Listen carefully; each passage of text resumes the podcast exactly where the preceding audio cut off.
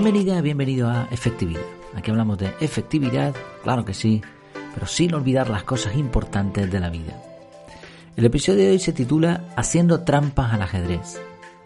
Aprendí a jugar al ajedrez desde muy pequeñito. Fue mi padre el que me enseñó los movimientos básicos y rápidamente tanto mi hermano como yo le fuimos ganando hasta que, eh, bueno, pues ya no quiso jugar más con nosotros. Después algún libro me ayudó a perfeccionar el juego, algo de aperturas y, cosas así. Y finalmente innumerables partidas contra mi hermano me empujaron a pasar de, nivel a la fuerza. Tanto mi hermano como yo somos, bueno, éramos muy competitivos, todavía lo somos, pero, pero no a aquel nivel. Nos peleábamos y bueno, era un desastre. El caso es que he seguido jugando al ajedrez con, bueno, de vez en cuando, ya no con aquella asiduidad. Y me interesa, me, gusta, es un juego que me parece brillante. Hace poco escuché que en una partida de un campeonato mundial se hicieron trampas y justo ayer, mientras tomaba eh, algo eh, por la noche con, con, mi hermano y con la familia, pues estábamos hablando de este tema y me pareció interesante porque no lo había investigado a fondo. Y la pregunta clave es, ¿cómo? ¿Cómo pudieron hacer trampas al ajedrez? Estamos hablando de una partida de un campeonato mundial ¿Cómo es posible? El ajedrez tiene reglas muy sencillas. Bueno, no, son simples, realmente son simples y, no se puede hacer trampas ahí. Vamos a hablar de esto hoy. El acusado, eh, bueno, el acusador, empecemos por él, es Magnus Carlsen, de 31 años, campeón del mundo cinco veces, invicto durante dos años. El acusado se llama Hans Niemann, de 19 añitos. ¿Por qué acusó Carlsen a su rival de hacer trampas? Pues él mismo dijo, su progreso sobre el tablero ha sido inusual y a lo largo de nuestra partida en la Copa Sinkefield tuve la impresión de que no estaba tenso o incluso plenamente concentrado en el juego en posiciones críticas mientras me superaba con negras, con, las eh, fichas negras, con las piezas negras, de una manera que creo que solo un puñado de jugadores puede hacer. Esa partida contribuyó a cambiar mi perspectiva. Cuando anunció su abandono y, y su forma de pensar sobre su contrincante en redes sociales, Carlsen usó un vídeo del entrenador Mauriño donde decía, prefiero no hablar porque si hablo me meto en grandes problemas y no quiero meterme en grandes problemas.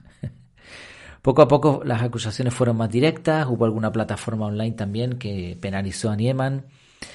Eh, bueno, en pocas palabras, la forma de jugar del chavalito de 19 años era tan buena que no podía ser verdad.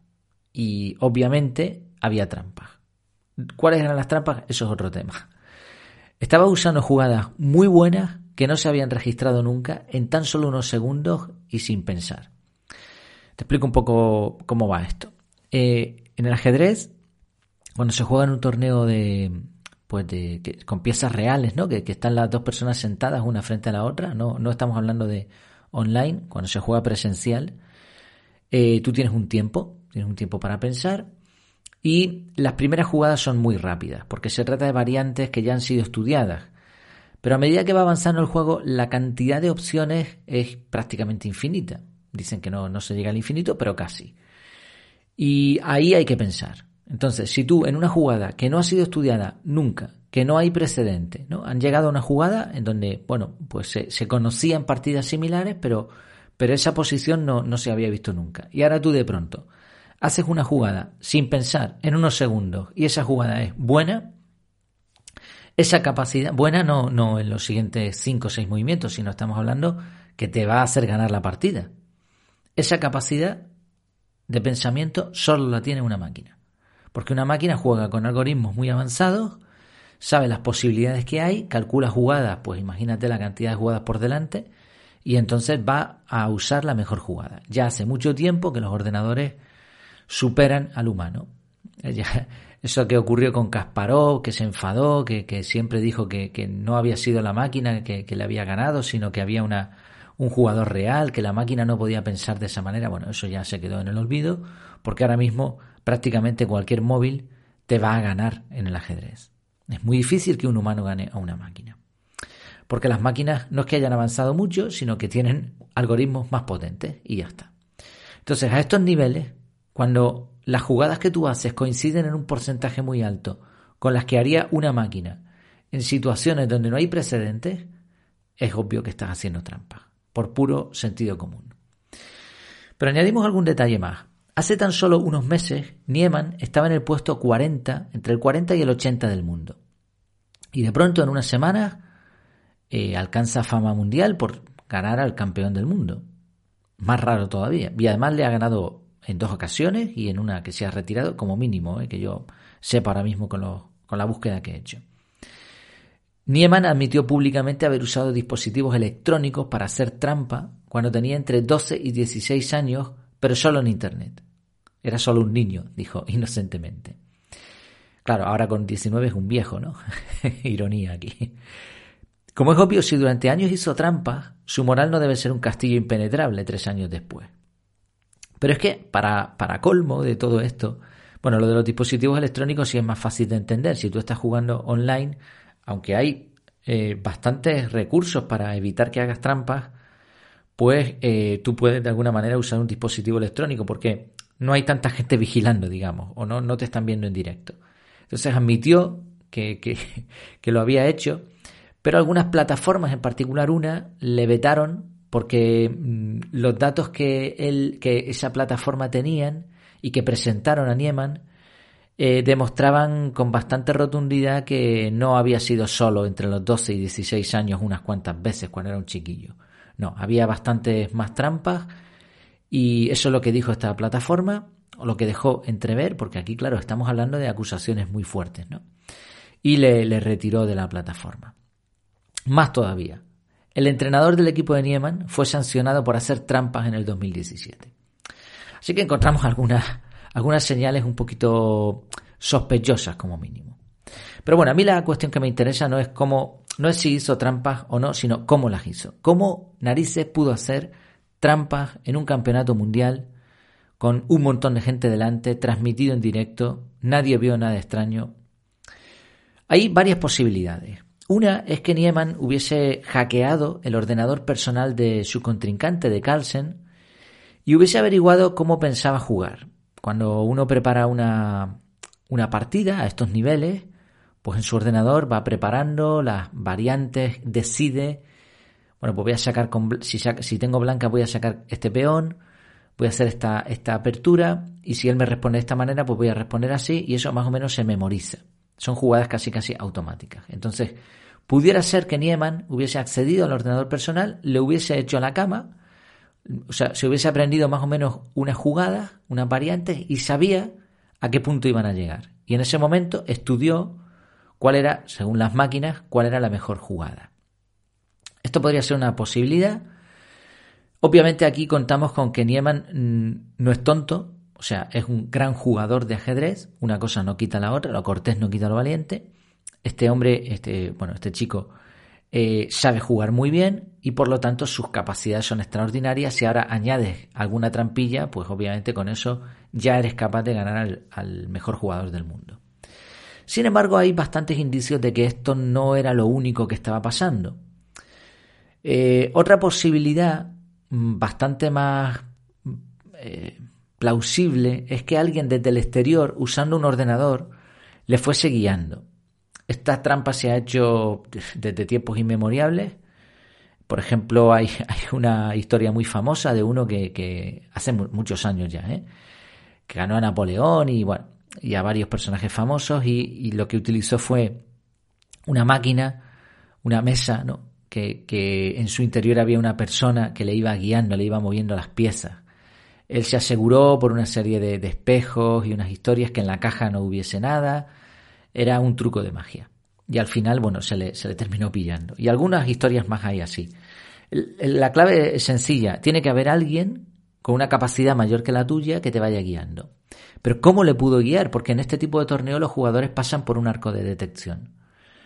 Bueno, no se sabe, se sospecha algunas cosas, pero hay un dato interesante y es que después de la partida, la famosa partida entre Carlsen y Nieman, eh, en vista de que se sospechaba ya algo, la organización puso un delay de 15 minutos. Eso quiere decir que lo que la gente veía en directo, retransmitido por cámara, ya había sucedido 15 minutos antes. Esto eliminaba cualquier posibilidad de que alguien desde su casa le estuviese guiando. Casualmente, Nieman, que estaba invicto las tres primeras rondas, no volvió a ganar ninguna partida más. Sospechoso. ¿Qué posibilidades hay? Bueno, por, eh, eso decía antes que lo de que uno estudiase las jugadas de su contrincante es posible si eh, tienes una mente brillante. Pero claro, eh, Nieman estaba ganando, llevaba ganando ya varias partidas a personas muy buenas porque estaban jugando los mejores del mundo. Entonces te puedes aprender la técnica de un jugador, como el portero que, de fútbol que sabe más o menos hacia dónde va a tirar cierto jugador porque, porque se ha estudiado su trayectoria y sabe que mueve el pie de esta manera, que hace estos gestos, vale. Pero no te puedes aprender eso de todos los jugadores del mundo. Entonces, por eso decía que, esa posibilidad no era del todo real. Así que todo pinta a que alguien le podría estar, le podría, eh, supuestamente, le podría estar guiando eh, aprovechándose de la electrónica. Quizá un dispositivo adhesivo en el interior del zapato o el tobillo con vibraciones en código Morse que estuviese desactivado antes de pasar por el arco de seguridad y que después él lo activara de alguna manera. Eh, algún otro código, código visual en este caso se ha descartado, pero, pero sí con códigos por dispositivos. Y, bueno, Elon Musk sugirió otra posibilidad, que era un dispositivo intraanal. No voy a entrar en, materia. Eh, también se habla de chips en el cerebro, que es cosa que se está estudiando y que de momento parece que no se ha, no se ha probado en humanos, pero vete a saber si resulta que ya hay quien lo ha, lo ha hecho. Tiene, por cierto, Nieman tiene una, un montón de pelo, tiene una cabellera enorme. Quizá podría haber algo ahí metido, no se sabe. En realidad un micro auricular muy pequeñito que pase por los detectores de metales sin, sin cantar habría valido. Además, el propio Nieman, en respuesta a lo de los dispositivos intranales, dijo que estaba dispuesto a jugar desnudo. No, por favor, no es necesario. Pero eso dejaba también eh, la posibilidad de la cabellera, que ahí estuviese la clave. Bueno, ¿cuál es la lección aquí? No hacer trampas, por supuesto, no hagas trampas en general. Pero este caso sí que me recordó algunas historias que leí en el famoso libro La jornada laboral de cuatro horas, se trata de hackear el sistema.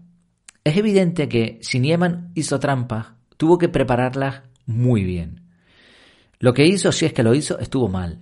Pero en muchos otros sectores no hay nada de malo en darle vueltas al coco y encontrar formas de mejorar los resultados a nuestro favor.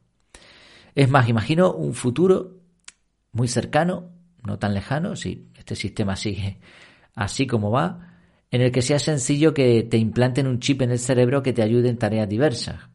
¿Habría un organismo que regulara esto? Probablemente. No se te puede poner un chip a cualquiera, hasta los chips de los gatos y de los perros y otras mascotas están controlados. ¿Existirían listados de todos los que llevan puesto ese chip? ¿Se prohibiría a estos cyborgs participar en torneos de ajedrez? ¿Se les metería en una caja de Faraday? ¿O se acabaría el ajedrez? No tengo respuesta, pero sí sé que la tecnología se puede usar de forma inteligente para resolver problemas concretos. Y la clave aquí está en dos puntos. Primero, tener un conocimiento profundo, experto de la tecnología existente. Vale, no hace falta que conozcas toda la tecnología en todos los campos que hay. Puedes hacer búsquedas profesionales sobre un problema concreto. Este sería el primer punto. Y el segundo, dedicar tiempo a pensar. O sea, investigar y pensar, investigar y pensar. Eh, esta es la lección que yo he sacado de, este tema de las trampas en el ajedrez, y es que con ingenio se pueden resolver problemas muy concretos y casi todos se pueden mejorar, casi todos los procesos se pueden mejorar. De eso va la efectividad, de, esa de eso va la efectividad de la que yo hablo. Yo cuando me encuentro con un problema, normalmente, si me interesa, claro, si, si hablamos de una tontada, no, pero si es un problema mínimamente interesante, me paro, investigo, busco opciones y normalmente se resuelve el problema, no porque yo sea nadie mejor que nadie, pero si dedicas tiempo y, buscas en la tecnología y, investigas en, en, otros libros que hayan hablado del tema, en blogs, en, podcasts, etcétera, normalmente llegas a resolver los problemas. Ayer casualmente en el grupo de Mastermind, que por cierto no he respondido, eh, hablaban de cómo eh, cómo hacer cierta cosa muy específica con un libro de, Kindle que quería tomar ciertas notas y, bueno, y se consiguió hacer, ¿no? Casi, para casi todo, eh, forzándote se consiguen respuestas. Así que esta es la, idea que quería transmitir. bueno, una historia interesante lo de las trampas, pero hazlas tú, no trampas. ¿no? No trampas de forma desleal ni nada de eso, pero hazle trampas al sistema, busca mejorarlo en lo posible. ¿Cómo? Bueno, pues eh, en este momento tengo que aprovechar para hablarte de la Academia de Efectividad Personal, de Desarrollo Personal. Ahí vamos a tener un grupo donde nos vamos a estar ayudando precisamente a hackear el sistema. Vamos a buscar soluciones a cosas complicadas gracias a la tecnología y, a, y al coco, a eso que llevamos arriba en la cabeza. Pues muchas gracias por, por cierto, si tienes alguna duda, alguna consulta y quieres que lo tratemos aquí en el podcast, en este en estos episodios, adelante, efectividad.es barra contactar. Y la academia efectividad.es, ahí vas a tener toda la información para que te puedas apuntar. Pues nos vemos a la próxima. Muchas gracias por tu tiempo y por tu atención.